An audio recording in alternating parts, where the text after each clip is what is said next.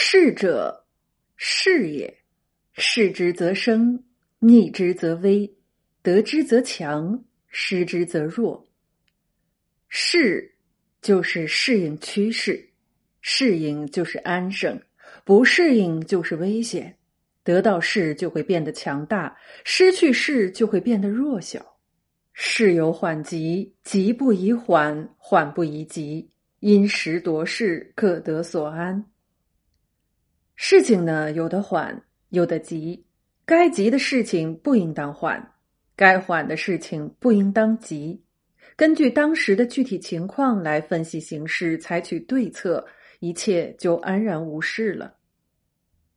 裴度是唐朝中叶著名的宰相，他担任御史中丞时，唐宪宗在宰相李吉甫、武元衡等人的支持下，决心撤掉不听朝廷命令的藩镇。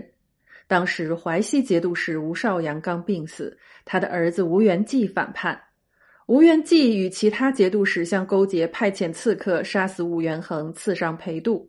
裴度继武元衡之后出任宰相，督师讨伐，亲临前线，收复了失地，开辟了在历史上被称为元和中兴的时代。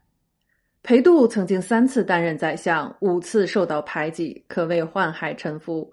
安史之乱之后，朝廷内外矛盾复杂激烈，朝官们或结为朋党，或内结宦官，外联藩镇，互相倾轧，使唐代后期的政治愈发的混乱和黑暗。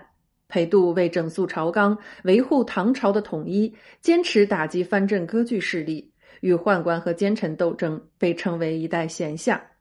裴度在中书省做中书令时，有一天，身边的随从悄悄告诉他说。他的官印不见了，做官丢了印，这可是大事。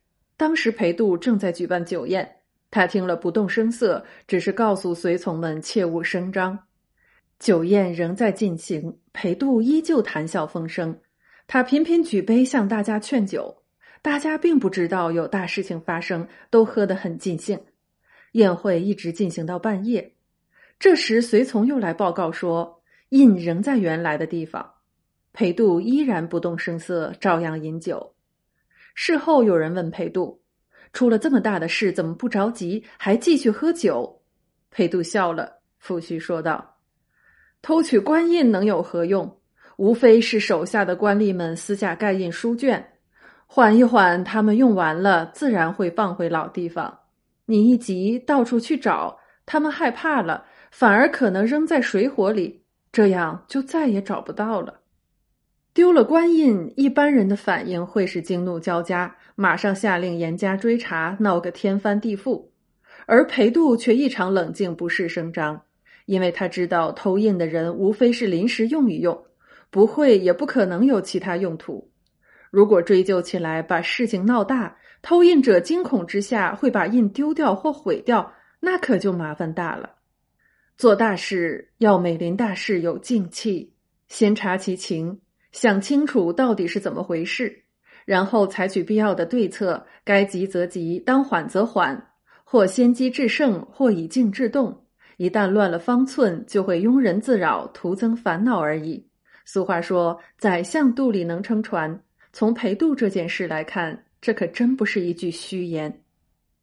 避其锐，解其分，寻其细，成其弊，不劳而天下定。避开锋芒，解决纷争，寻找对方的破绽，利用对方的弊端，不用费力就会完成大事。比如春秋时的名臣晏婴，他用二桃杀三士的经典故事流传千古，用两只桃子就杀了三位勇士，晏婴真可谓是杀人不见血。从此中看，晏婴对三个人的个性都十分了解，他抓住并且利用了他们性格中的某些特点。他的计策就是针对他们的个性而制定的，逞强好胜，使他们都想得到桃子，得到了一旦要交出来是受辱，面子受不了；不交就要被人是无耻，面子同样受不了。于是两个人选择了自杀，另外一个也为自己的行为后悔，跟着自杀。就计谋本身而言，晏婴实在是做得非常漂亮，所以事可成，亦可造。致虚守静，因势利导，敌不知我，而我知敌，或手如处子，或动如脱兔。势可以利用，也可以创造。保持内心的镇定，因势利导，让对手不清楚自己，而让自己非常了解对手，这才是真正的审时度势。